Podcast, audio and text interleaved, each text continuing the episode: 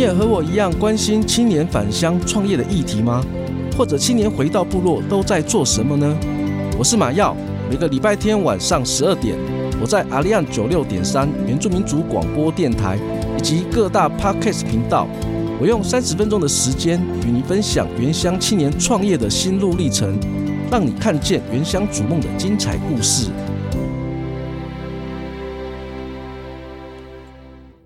您现在收听的是 FM 九六点三阿利安原住民族广播电台，欢迎收听青年返乡，Are you ready？大家好，我是主持人马耀及马耀嘎姑。在今天的节目中，我们邀请到泰鲁格族，也是我们鲁巴嘎音乐有限公司谢浩任营运长，来到我们的节目。这集呢，他要跟我们听众聊聊。您较少听过，甚至接触到的泰鲁格族传统乐器猎手笛。透过这集节目分享，你将更深入的了解泰鲁格族猎手笛的背景、演奏的方式跟文化意义。最重要的是，鲁巴嘎公司以泰鲁格族音乐文化推广作为他们的创业标的。在对比大众市场，营运长将跟我们分享他们是如何经营小众市场，并且做出差异化。创业这条路一定有许多的甘苦谈，现在我们就来欢迎营运长谢浩任。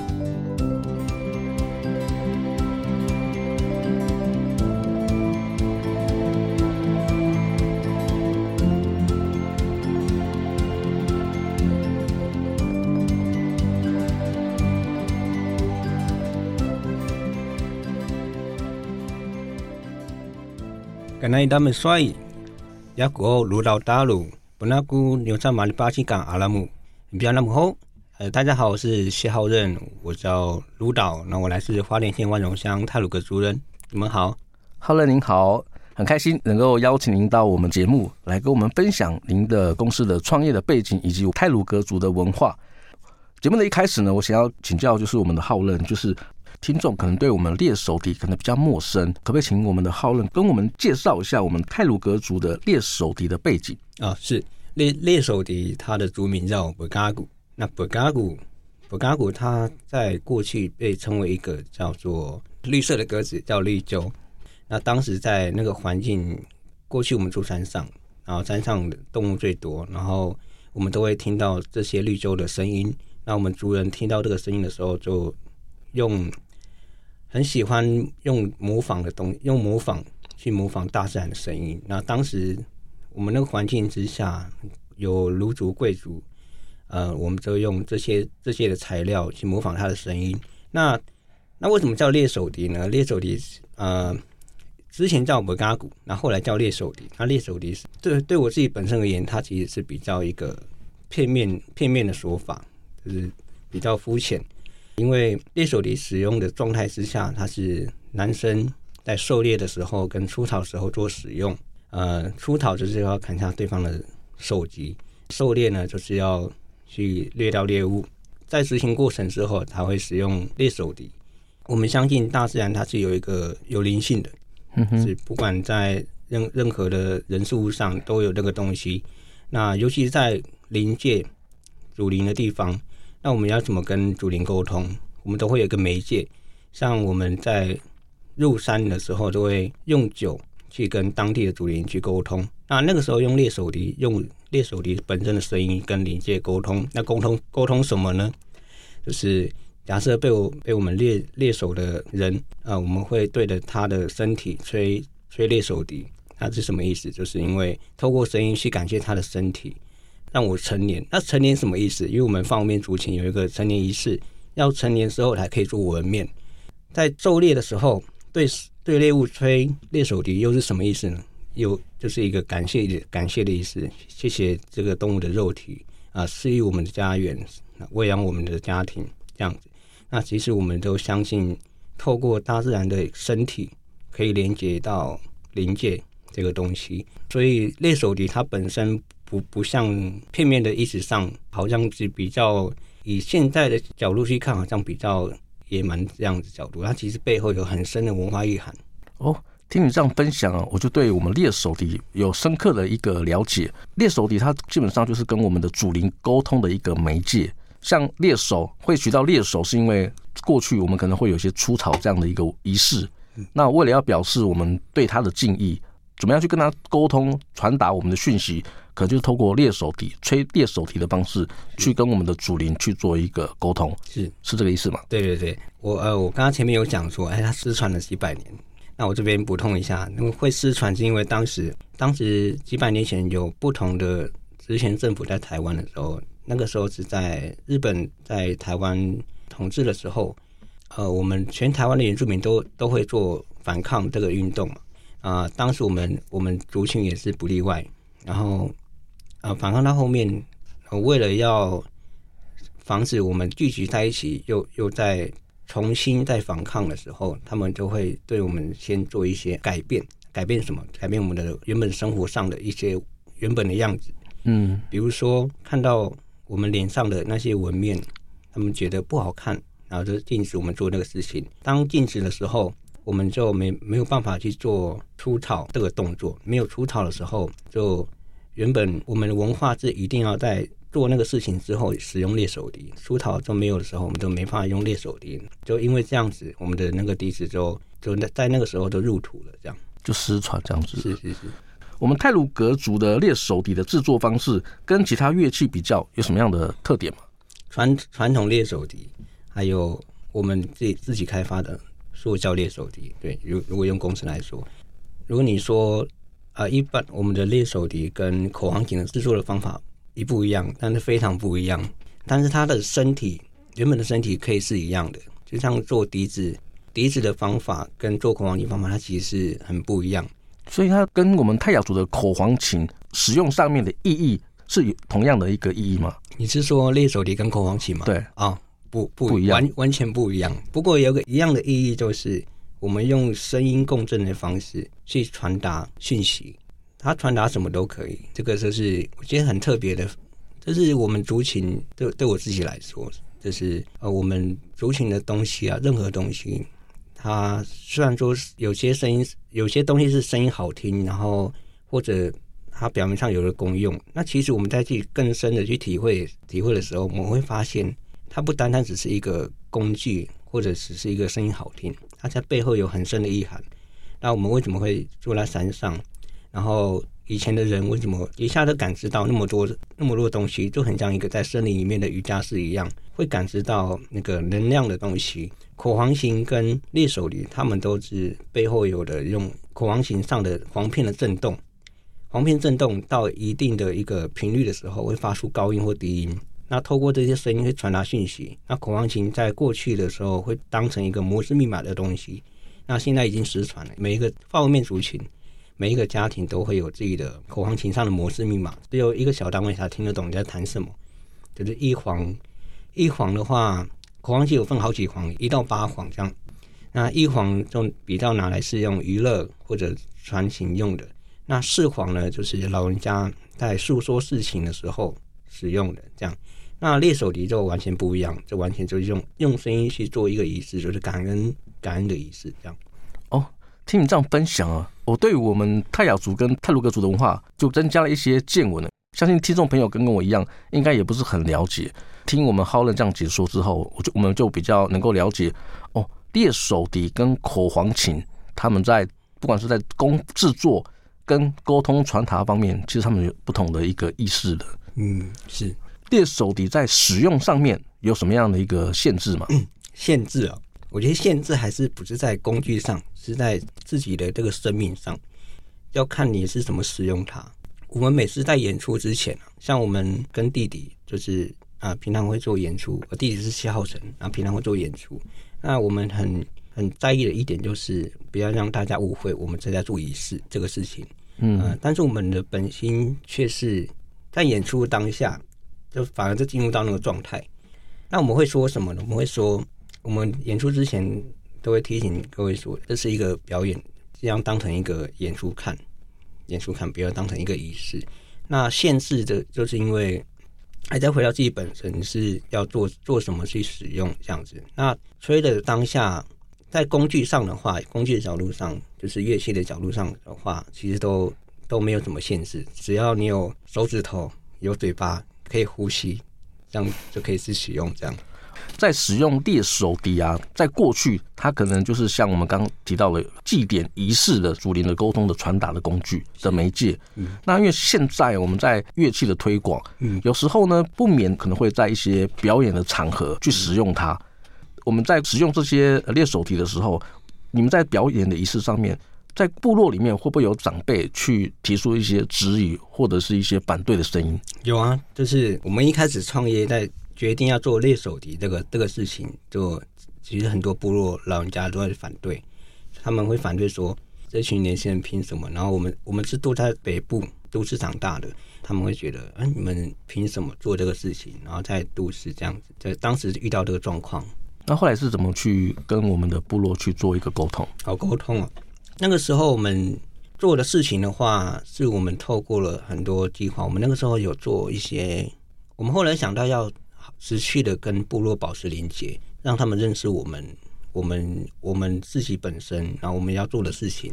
那我们怎么做呢？我们就我们就透过一些原民会的一些呃相关的计划去做田调，还做展览。啊，之前我们三年前、四年前有做一个我的巴给巴姨没有纹面，巴给是。德鲁古语的阿公，巴伊是奶奶，没有纹面。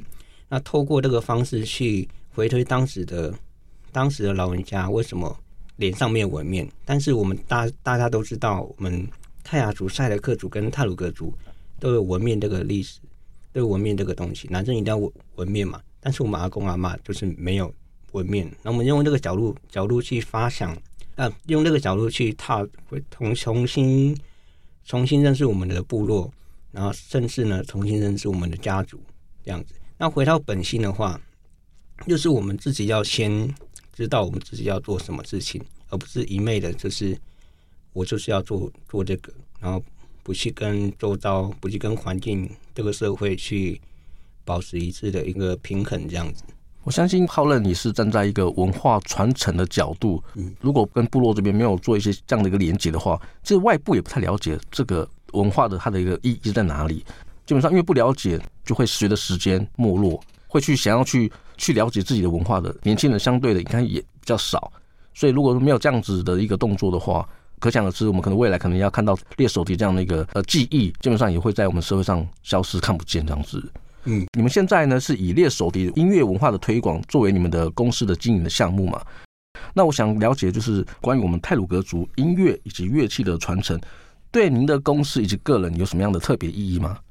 对我们本身啊，我们公司是我跟弟弟一起一起创业的。那当时会创业，就是因为我们发现，哎，台湾，呃，我们从自己族群自己的族群出发，那我们发现，原来我们族群当中有。有三个乐器，一般一般我们以往想都有猎手，呃，不是口簧琴跟木琴。那猎手笛都比较特别，那要用文化上来讲，文化的脉络来讲，猎手笛它其实已经失传了几百年了。在文化意义上，对我们来说，这是必须是去让台湾本土的人知道，哎，台湾有自己的自己的东西这样子。关关关于到整个族群。就是，尤其是凤凰面族群，因为猎手里它其实是凤凰面族群很重要、很重要一一个当时的法器。这样子，您跟弟弟在踏决定在踏上创业这条路，当初在做这个决定的时候，最令最令你们感到纠结的是什么？哦，资金呢？还是要还是要回到现实面，就是钱啊！要要做那么多事情，还是要有钱啊！那很幸运的就是那个时候，呃，原民会有一个。台湾创业这个方案，我们是在第五届二零一九年的时候在那边创创业的，所以那个时候还还有就是有那个人民会去辅导我们去怎么创业。对，那回到最纠结的就是当就是要怎么去运用这一笔钱，这笔钱，对对对，从那个时候我们的定位还是在艺术家、音乐家、创作家上。那那要经营公司的话，就要转换成商人模式，嗯，就是要像。把自己像水一样变成什么就会变成什么，这样。那最纠结，当时最纠结的就是我们很很难的去跳脱出自自己是自己是艺术家，然后音乐家这个这个角色变成商人。对，那个时候就这样。在你们在创业的过程当中，我相信创业一定是会面是非常艰辛跟困难的。那我想聊聊，就是你们在创业过程当中有遇到哪些困难吗？第一个就是前面说的，嗯，部落反对，然后族人也反对这个这个事情，最一开始这样子，然后呃，大概是这样的，就只有这个这个这个，因因为我们都是要从那个自己自己族群出发嘛，那养分当然是自己的部落或自己的那个族群，但当但但是当他们都反对做这个事情的时候。呃，我们是当时一开始其实是有一点挫折，不过那个时候，呃，我们可以体谅，是因为呃，当当一个新的东西出来的时候，呃，我们脑袋有画面，但是别人没有画面，那我们就是一个如何转译成让他们听得懂，让他们知道我们在做什么事情的话，其实这个是呃比较困难的地方，所以那个时候我们就大量的回。去跟部落连接，然后去做一些关于部落的活动，让让他们知道，哎其实我们是有心在做这个文化、文化、文化上面的这样子。我听浩任分享就还蛮有感的。有时候我们在做文化推广啊，养分来自部落，但是呢，最大的挫折感也都是来自部落。有时候自己觉得我我是想要为我们部落、为自己的文化奉献一点心力，但是呢，有时候也许我们在沟通跟部落。长辈啊，或者耆老在沟通的时候，有时候就像您提到的，我的画面跟他的画面没有办法是一致。那你们在过程当中就是不断的去做一个沟通，去让我们那个画面，也就是那个愿景，能够趋于一致。那转变到它是支持我们创业，或者是在支持我们在做文化推广这条路的一个支持的力量。嗯。我相信你们对于自己的文化的传承有很大的一个抱负，有没有遇过挫折感，压过我们想要放弃这样一个想法？有啊，一直都一直都有。存在那个那个东西，就是在文化，就是它应该不是讲文化。我我如果我来讲的话，我来解释的话，它是一个生命啊，我们本身就是一个生命，对整个文化或者整个宇宙宇宙来说的一个成长历程。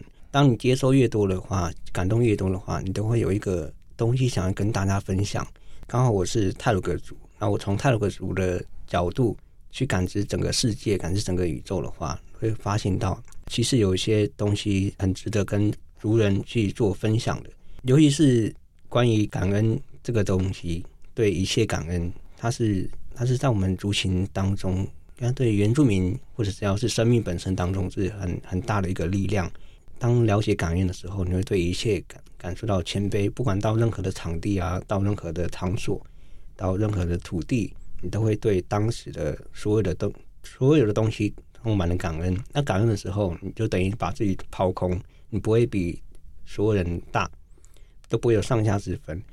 那掏空的时候，你都会接收到当时的任何的东西，可以更多东西可以吸收，然后你身上都会承载了很多当时你所。所到过的，所经历过的，当保持这个状态的时候，你会慢慢的，呃，身上学习到更多东西，这样，然后蛮蛮多东西可以做分享的。对，这个就是我们当时有这个保持这个这个心态，所以当中遇到的挫折，我们只是当成一个，呃，诶，我们有在前进的一个趋向，那我们不会去回应，特别去回应怎么样的说法。那我们也可以体谅，就是可以知道有声音的时候，我们就可以针对他他所在意的，我们就尽量去转移，让他们知道，让他们理解我们在做什么，这样这样子。就是文化，就是我们原住民的生活。嗯，我们原住民一个很棒的一个态度，就是我们会有一种对敬天、敬大地，就是会有抱持着一个感恩的心。比如说我们要去山上打猎，或到哪个部落的时候，我们会先做一个动作，叫做祈祷的仪式。去先感谢我们的祖灵来到这个环境，那也祈求他们给我们一些帮助。其实我们都是出发点是站在一个善的一个角度去看我们自己所处的生活的环境。那听你这样一个分享，其实我也蛮有感觉的。您对你未来现在公司在创业啊，对你目前你的人生有什么样的一个收获吗？蛮多收获的。那因为要回乡要做关于台湾原住民文化的东西，就是你一定要去了解。老以前老人家所说的是什么意思？比如说，有老人家说，要狩猎的话，一定要去山山上，去森林。然后那个时候想说啊，只是知道嘛，只是知道，然后就很容易跟别人讲。那其实中间差了一个体验的部分。那因为在踏上这条路之后，我的生命当中就多了很多的大量的体验，体验什么，就是老人家所说的，比如说去狩猎，在山上等待的时候，然后我就真的去去做这个事情，然后体验这一切的时候，那也不是为了体验而体验，而是刚好我要做一件事情，刚好人在那边，然后完全的把自己放下，在那个当下，好好的好好的在那边，呃，好好的在在那边存在这个意思，然后。从中去吸，从中去吸收，那也不是为了吸收而 吸收，就是从中的去感知这一切的当时的场，当时的场域，比如说当时的山山脉，去感知一切。然后以狩猎来说，就是要去感知那个所有的树啊，或风，或者太阳，太阳什么，太阳的太阳的角度，还有什么植物，然后可以可以。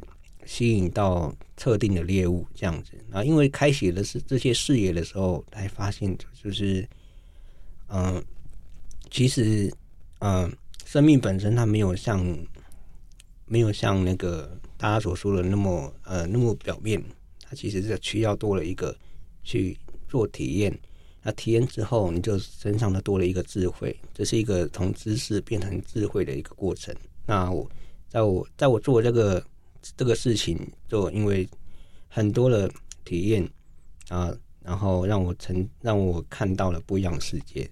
遇到很多创业家或者竞争环境的时候，我们都可以很轻松的跟当时的环境去顺着那个流势，然后然后去做任何事情。这样子，就像我们在人在山上或在大自然情况下，突然有我们当然会。呃，大家都会想说好天气才会去，才想出去玩。但但是也可以体验一下，就是不好天气，我们也可以出去看看。呃，大家都大家都会说啊、淋雨会生病感冒，但其实我们生命本身，我们这个身体，它其实其实它的构造就是要已经为你构造的很完整，去你其实是可以跟那个雨雨啊去跟它共舞。这样，然后因为因为这样子才发现，就是，呃，在市场上或者在行业竞争之下，啊、呃，它它可以让我让我在这些这些环境之下，可以那个如鱼得水，就是不会不会因为环境怎么样，然后那个心心里面的浮动会增加或减少这样。这蛮有符合我们原住民乐观豁达这样一个精神，对，乐乐观嘛？他也不是乐观，乐观，就是一种对生命的一种豁达了。嗯，看待蛮不同的人事物，就是你们是抱持着一种比较豁达的一种是这种态度去看待。嗯嗯，我们的节目啊也是针对返乡青年嘛，你们对我们的青年，如果想要从事这方面的文化传承的这样的这条路，你会给他们什么样一个建议跟鼓励的话吗？嗯，原住民电影学院最近在做那个啊纪录片，他现在第二届了。那他们在教教族人怎么做纪录片。那夏和光公司呢，他们也在教族人做纪录片。做这个事情的那个起心动念，就是透过纪录片去看见看见平常眼睛看不看不到的事情。因为要怎么要怎么要是为什么要这样说？因为平常我们都用用眼睛去看部落的事情。那做纪录片的时候，就会让你强迫你要一个人，不是用眼睛看，是用心去感受，去感受这一切这一切的东西，这样子。那要建议年轻人，就是可以从自己的家族开始出发，去比如说去看自己的户籍成本，从这边出发去探探讨关于自己的家族。那从家族呢，再去连接部落的。